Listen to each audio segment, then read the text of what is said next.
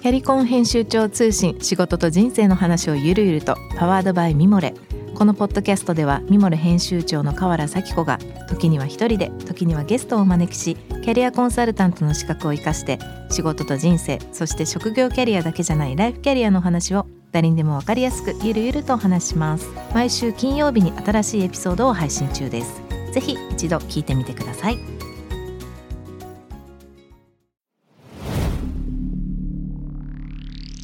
Spinner. Vision to the Future、えーこんばんは。ナビゲーターの中道大輔です、えー4月から始まりましたこの番組、えーそうですね。JWEB のナビゲーターになって、まあ、半年ということで、あのー今日から一人でこの番組をやらせていただくことになりました、えーリスナーの皆さんもどうぞよろしくお願いします。今までともう、まあ、方向性は変わらないですけどももうちょっとまあ話のアングルなどもね深く掘りながら考えながら番組いければなと思ってますのでぜひぜひよろしくお願いします、えー番組への感想質問は、えー番組ホームページのメッセージからぜひともいただきたいと思いますツイッターは「ハッシュタグビジョンフューチャー」をつけてぜひつぶやいてくださいさて今夜は、えー改めて、まあ、僕自身の紹介ということも踏まえながら、えーこの番組の、まあ、コンセプトだったり、まあ、今まで考えていることだったり、まあ、過去の話も紐解きながら、えー次回以降のフューチャーにつなげていければいいかなと思ってますのでよろしくお願いします。まあちょっと今日は僕も初めてですし、まあいろんなことをちょっと紐解きながら過去の話とかね紐解きながら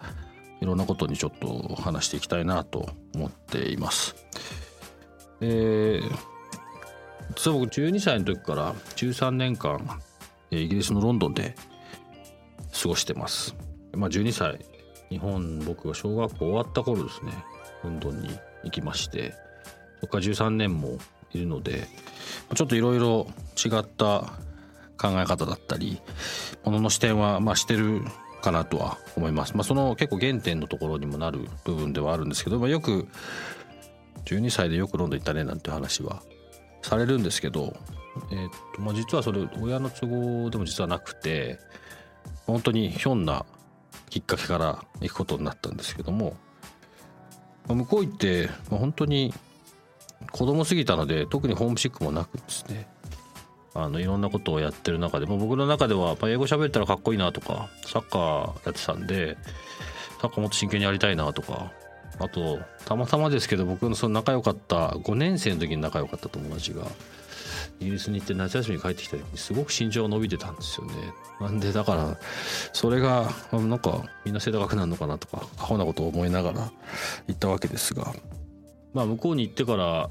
まあ小さすぎたというかね子供すぎたんであんまりそのいろんなことを考えるというよりかはとにかく向こうの生活に普通に馴染むことの方が大事でしたしあの、まあ、そこからいろんなことを結果的には得たなっていうようなのが実感ですね。でまあいろんなことがありましたけど結構今僕の中でその日本でまあ中学校から高校の時代12歳から18歳の時っていうのは、まあ、おそらく今思えばいろんな自分の中の原点がやっぱりあるなと。12歳まで日本にいるので日本語としてはまあ今こうやって喋られ喋れるようにねあのそこまで忘れてはいないとは思いますけども頭の中は比較的その頃にいろんな方向に作られたタイミングだなと思います。当時1988年ワールドカップにも出てないようなまあ国ですしインターネットもなければあの本当にイギリスに住んでる人たちはおそらく日本がどこだったかを知ってる人たちっていうのはすごく少なかったと思うし、まあ、日本人も、まあ、多かったけど僕が住んでた場所っていうのはあのロンドンから北に1時間ちょっと行ったところの田舎の町だったんで世の中が狭いところにいきなりこう外国の日本人がボンと来たみたいな。だから日本人がどういうものでとか何ができてとか、まあ、車とか普通にね走ってましたけど多分まあそういうフットボールなんかサッカーなんかにしてもそもそも日本人がサッカーできるなんてこれっぽっちも思ってないようなところで。でまあ本当にお前らできんのかみたいなところから始まったのすごく強く覚えてますね当然英語もできないので、まあ、スポーツとか、まあ、言葉を使わないものを自分の中ではまあなんとか武器にしないとっていうのをすごく強く思ってたし、まあ、そういったのが結果的には今のこの番組のコンセプトだったりあの喋らなくても伝えることのが大事みたいなことにつながってるんじゃないかなってすごい思いますね。そうやって思うまあ、そういう経験をしてるリスナーの人も多分たくさんいると思いますけどそこのアクションを起こせたことが多分すごく大きかったなと。子供すぎたんでね子供だからいろんなことも考えなかったし。でまあいろんなことを経験しながら、まあ、大学もロンドンで過ごすんですけどどの大学は正直僕が今まで生きてきた中で多分一番一番あの時は勉強したんじゃないかなと思います。聞いてる方もそうだし海外にね大学行った人は経験あると思うんですけど本当に勉強しないとついていけないっていうか卒業できないっていうのを経験してる人も多分たくさんいると思いますけど完全に僕落ちこぼれだったんでその時。本当に難しくてただあの勉強はしなきゃいけないけど、まあ、仕事もしてたしいろんなまあ遊びもしてたしやっぱロンドンあの大学はロンドン出たんでいきなりこう世界が広がってでまあ洋服だったり音楽だったり、まあ、人もそうだしいろんなカルチャーシーンみたいなのも目目の前でこう見るというかそこを感じながらこう見るというよりかそこに自分がたまたまいるみたいなことの方が結果的にきっと多かったのでとにかくいろんな人種があまり今ダイバーシティとかね話になってるけどあんまりそのことも気にせずロンドンはいろんな人しかそもそもいたので意識もせずにそこにいられたっていうのもまた一つ大きな経験でした。あちょっとそこからまあキャリアの話に変えていこうかなと思うんですが学生の途中に、えー、まあコミュニケーションの仕事がしたいなと思いつつまあ結構ファッションの仕事とかファッションの仕事も実は洋服は好きだけどお金ないからどうしたらいいかななんて思ってじゃあ洋服屋で働いたら安く買えんなみたいな流れで ファッションの仕事とかもするようになったりもしてたんですけど、まあ、コミュニケーションの仕事、まあ、いわゆるクリエイティブとかの仕事に関わりたいなと思っている中で、まあ、ただ大学のちょうど22歳の時かなあの卒業前だったんですけど実は僕一番初めの仕事ってブリティッシュアイウェイズあの英国航空なんですよね。えー、っとねその時はヒースロー空港で本当にユニフォームを着て日本便の本当もうチェックインからチケッティングからあのまあ飛行機を受けたりとかいろんなことをまあ飛行機飛行場でやってたんですけど、まあ、飛行機と空港の建築がすごく好きでなんかやってみたいなと思ってやり始めた本当に一番初めの就職先っていうのは実はブリティッシュアウェイズなんですがまあとはいえあのそんなに長くやるつもりもなくあの1年半ぐらいかなやってました。実はその時に今の奥さんに出会ったりとか、まあ、いろんな空港って本当にねいろんなハプニングがあるんで、ま、ちょっとこの話面白いかもしれないな。あの僕が今までそのやった中ですごく面白かったハプニングが、まあ、僕らはそのヒースロー空港で日本から来るお客様日本便もしくはロンドンから日本に帰る当時まだ確か関空と成田と両方あったんですけどいつだったか朝が朝僕はまあいつものように空港に行くとコントロールチームっていうのがそこに呼ばれるんですね。で今日あのちょっとスペシャルプロジェクトがあってお前それやれと。で何かと思ったら日本から当時ジャンボが飛んできてるその空の上でエンジンが火吹いてバーストしたと。ヘルシンキまでしか来れないからロンドンから空のジャンボにクルーを乗せて行ってお客さん乗り換えて戻ってこいっていうなんか壮大なプロジェクトがやんなきゃいけないそのどうすんだろうと思って。でもあの飛行機業界のその何て言うんですか労働組合との関係とかって結構すごくタイトで例えば普通に考えたらじゃああのこっちの空の便のまあヘルシンキまで飛んでクルーもみんな一緒に乗り換えてくればいいじゃんって思うんですけどクルーの拘束時間っていうのはもう時間が決まってるからダメだと。だから誰もいないジャンボジェットの747に乗ってファーストクラスに乗ってイギリス人のクルーたちと一緒に日本語喋るのは俺だけっていうような状況だったんで行って、まあ、当然火を吹いちょっとまあエンジンね火吹いたって想像しただけでも結構怖い話なんでで満席のまあ国際線で日本人の人たちも含めてまあ当然ですけどそんなかなりびっくりするような状況で。でヘルシンキも、まあ、空港着いたらどうなってるのかと思ったらあの空港のロビーとかじゃなくてそういうのって緊急なんで滑走路の横でベタ付けとかもうヘッドトゥヘッドでつけてで移動させてもうすぐ出発みたいな。だから帰りの便、まあ、移動させて日本語で大丈夫ですよとかっていう話しながらだけどそのアナウンスなんかは、まあ、大体まあ乗ったことある人はねあれですけど英語も日本語も大体定型文が決まってて話してるじゃないですか。だかそんなもん別にマニュアルなんかも日本語ないので英語のマニュアルを見て行きのファーストクラスでひたすら自分の今までの過去と照らし合わせながらこうなんとなくこうじゃねえかっていうのを作って。で帰りは満席だったんでクルーもフルでいたしコックピットからアナウンスをしたりまあ下に降りて配膳をちょっとしたり大丈夫ですよとか言いながらクルーの経験をしてで最後ヒースロー、まあ、夜のヒースロー空港にコックピットからこう管制塔とパイロットのやり取りを聞きながらこう着陸するみたいな結構あれはもうすごく、まあ、その飛行機とか好きな僕にとってはすごくなんか超ワクワクした話だったなと思って、まあ、なかなかできない経験ですよねそういうのは。みたいなねそういう空港ってそういうハプニングがむちゃくちゃいっぱいあって結構裏話とかもしかしたらまああるのかドキュメンタリーとかあるのかもしれないけどあれだけ集めても結構面白い話になるようないろんなことありましたね。いろんな出会いとかあこの後この人たち別れるなとか そういうのも見たし。っていう話をしながら、えー、そうあの、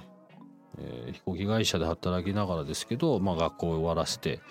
で本当はねロンドンってクリエイティブの仕事ってやっぱロンドンってすごく最先端だしありたいなと思ったんですけどその時にねやっぱり、まあ、英語はまあ当然まあある程度普通に喋れたしピザは問題なかったんでイギリス人とそういう意味じゃガチンコで勝負できる環境にはあったものの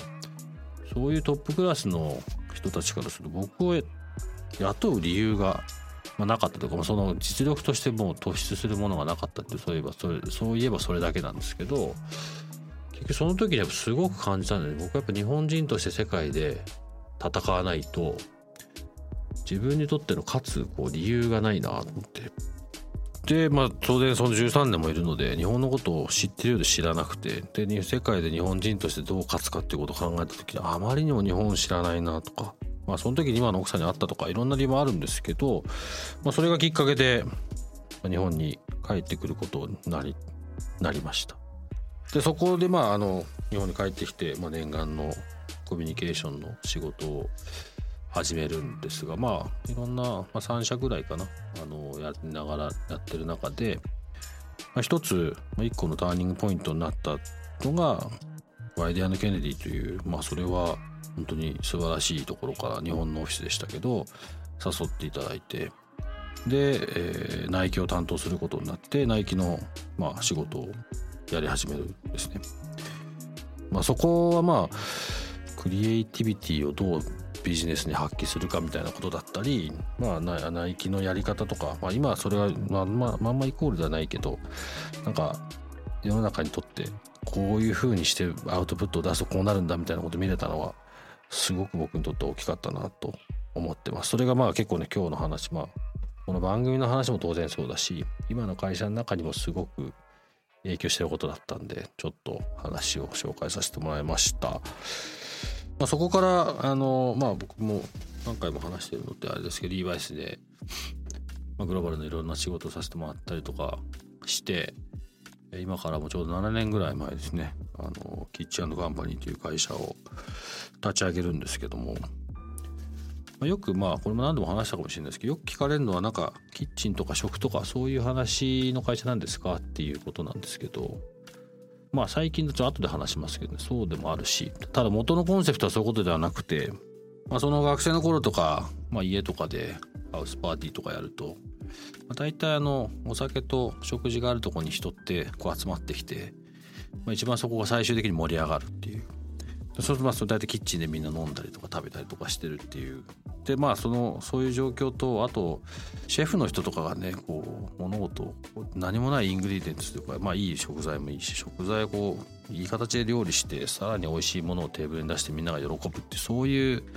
プロセスがすごいクリエイティブだなっていうのを思ってたんで、まあ、それを、まあ、カンパニーっていうのは 仲間っていう意味もあるんですけど、まあ、それをみんなでやっていきたいと思って作りました。で今まあ僕らは今カルチャーエンジニアリングカンパニーだっていう言い方をしていろんなことをやろうとしてるんですけども、まあ、やっと7年経って、まあ、7年そろそろね経つんですけど、まあ、結構もともと考えてたようなことが少しずつ形になってきてるかな、まあ、この番組も本当にそうだし、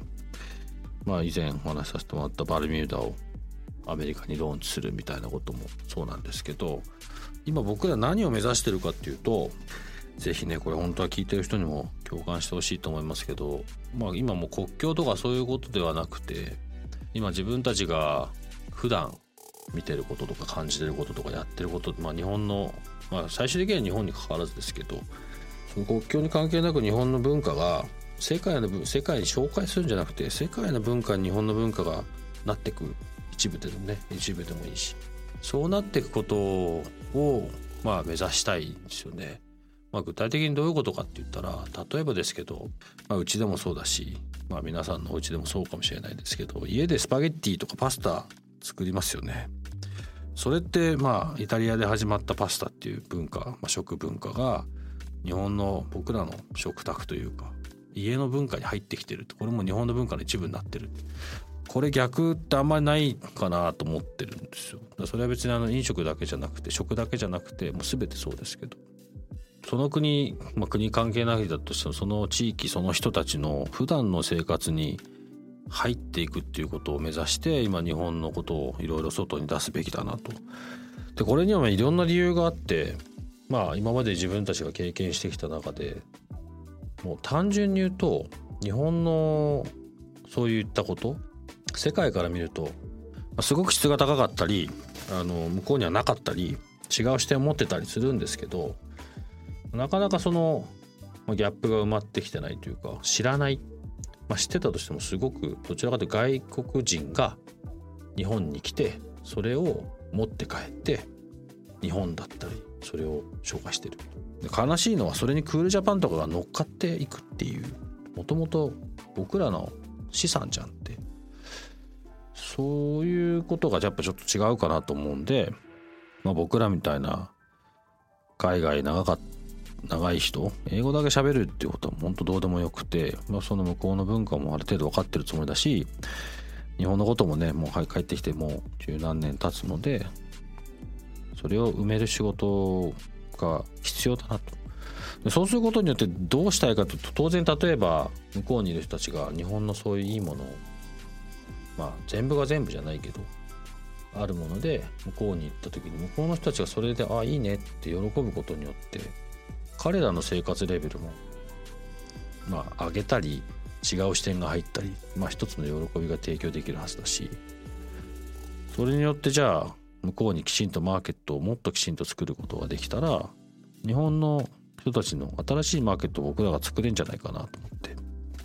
まあ、日本人の僕たちはあまりその対外的にコミュニケーションするのがあまり苦手だしでそれがじゃあ向こうに行ったらもっとその人たち喜ぶよねって日本に住んでる人のマーケットが日本で生産してる人とか、まあ、日本でその文化を頑張って維持しようとしてる人たちからすれば外にマーケットができれば、まあ、もう少し楽になるだろうし全部が良くなんじゃないかなっていうのがなんとなく僕の考えで実践を少しずつですけどやれるようになったっていうのはまあ最近かなと。っていう中でまあこの番組が今こうコンセプトにして考えなきゃいけないそれをシェアしなきゃいけないって言ってる、まあ、どういうふうにしてその まあ日本にあるものとかこととか、まあ、人みたいなことをどうやって世界と共有していくかっていう考え方を共有していくかってことを、まあ、まずその一歩だろうということで、まあ、この番組やらせてもらってますけど。という中でちょっとまあ今うちらあのうちの僕たちが取り組んでる、まあ、今日の話の結構具体的なところで言うとまあ、僕イギリスに住んでたからかもしれないですけど日本の食事の文化日本の食事のレベルやっぱり世界一だと思うんだよね。で特に80年代90年代とか、まあ、2000年代もそうですけどイギリスに行ったことある人ももしくはまあイギリスの食事ってまずいって印象ってそうだよねってみんな思うと思うんですけどこれイギリスじゃなくて、まあ、アメリカもそうだし、まあ、世界中どこに行っても日本の食文化どこに行ってもある程度のレベルというかやっぱ僕の中では世界でやっぱ一番すごいなと思うんだけども、まあ、さっきの話でこの日本の食文化非常に大きなマーケットだし非常に多くの人が関わってる中でこれをね世界の文化の中にきちんとさっきのスパゲティの話じゃないですけどもっとしたいなってできるんじゃないかな。まあそれはあの一個極端な例で言えばイギリス人が週1回ご飯とお味噌汁を家で食べるみたいな、まあ、それはちょっと極論だけども、まあ、そういうことを目指すべきだなということで新しくまだオープン日がちゃんと決まってないんであれなんだけど10月に代々木上原で上原キッチンという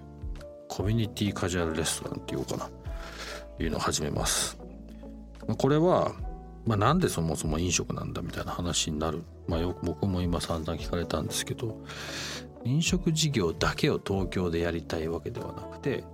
さっき言ったみたいなこうどうやって日本からその食文化を向こう出すかで実際向こうの例えばロンドンとか日本食って流行ってるアメリカ流行ってるってあるけど、まあ、アメリカは結構もしかしたら日本人の人ががっつりやってたりもするかもしれないけどヨーロッパってなかなかなくて結構中入っていくと中国人の人だったり韓国人の人たちが日本食って看板を引っ提げてやってたりとかなかなかないなっていう。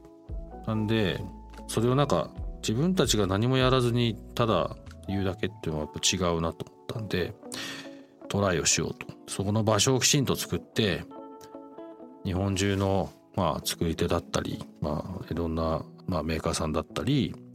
シェフの人たちを一緒にそのビジョンに賛同してくれっていうような形で話をしてまずはこの代々木上原という場所でその形出せないかなっていうのがきっかけです。でまあこのコロナの時期に今度また別の話でこのコロナの時期にカジュアルレストランをやるのかとこれはまあ勝手な僕らの考えですけどまあ僕の考えかなこの時期にあの、まあ、飲食食べたり飲んだりするっていうこの行為ってどんなことがあっても人間はやめられないはずなんで。だその時に答えを僕らは模索することが重要かなと。で模索して答えなんてこれが分かんないけども。なんとなくその答えを僕ら探していかないと元には戻らないにせよまあいろんな形があの少しずつでもね形として変わってきた時に、まあ、その頃はもう多分いろんな人が同じことやってるのあるし。まあ、そういった答えを一緒に探したいっていうこともあってこの時期にちょっと頑張ろうかなと。なので、まあ、当然飲食一つのレストランという形としてはものすごいチャレンジですけど、えーまあ、そこには最低もう本当最低限として来た人がものすごい美味しいと思って帰ってもらうってのあるけども、まあ、その先のことをまあ想像しながらやっていこうと思ってます。で、まあ、ここにはまあ、コーヒーだったり、まあ、サンドイッチをベースにしたランチだったりサンドイッチの具材を使った、まあ、夜のアラカルトだったりま世界中から、まあ、もちろん日本も含めたたところから僕たちのコンセプトで厳選したワインだったりっていうような、まあ、一般的にあるカジュアルレストランと同じようなものを、まあ、きちんと提供したいと思ってるけどもその時に僕がどういう定義でこの日本のまあこの飲食を世界に出したいかっていうベースはこれね間違いないと思うんだけど日本人はまあちょっと語弊があるかもしれないけど0から1に作る0から1を作り出すのは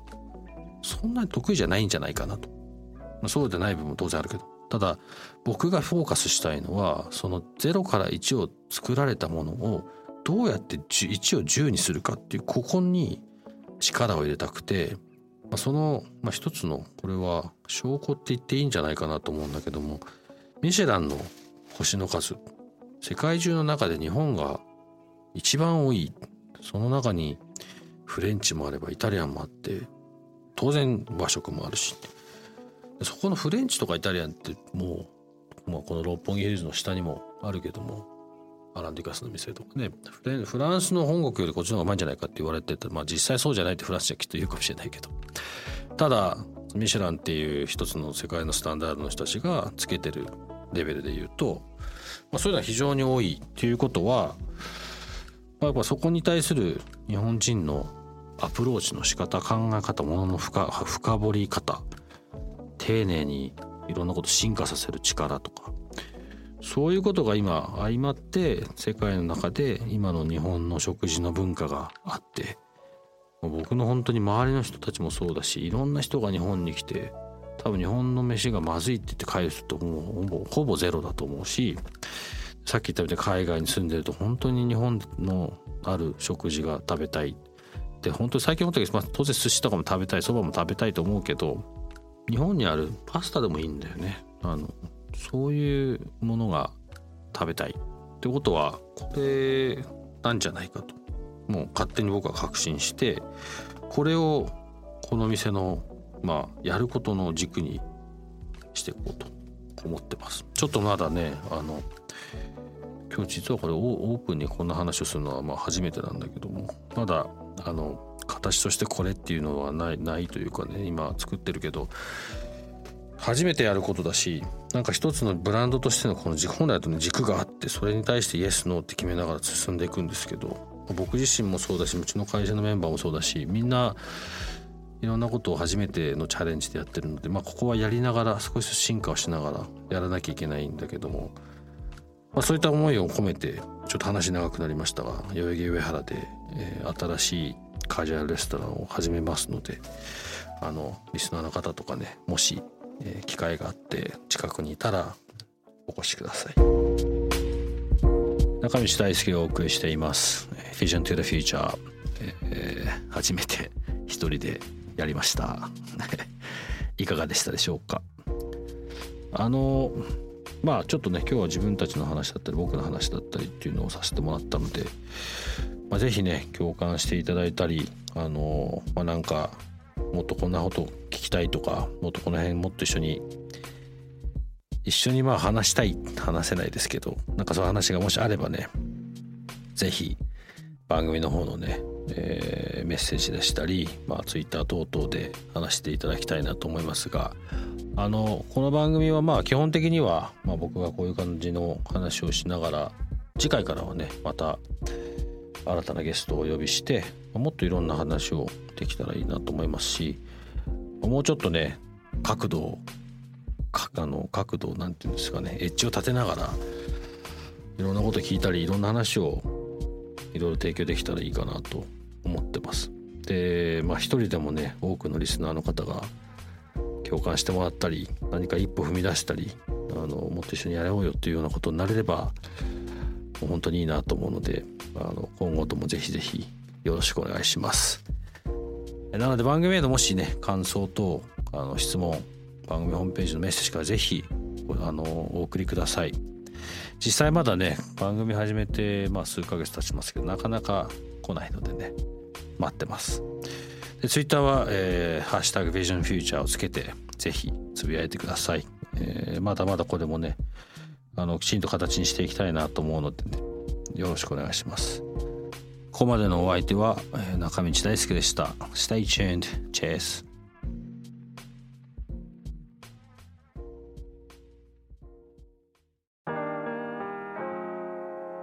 美容家の神崎恵と編集者の大森洋子でお届けする雑談ポッドキャスト「ウォンと私の名前なんての?」ふと私って誰なんだ？と自分がぐらついてしまうそんなあなたと毎日を楽しくするサバイバル術を一緒に考えていきますボントは毎週水曜日朝5時に配信。ぜひお聞きのプラットフォームでフォローしてください。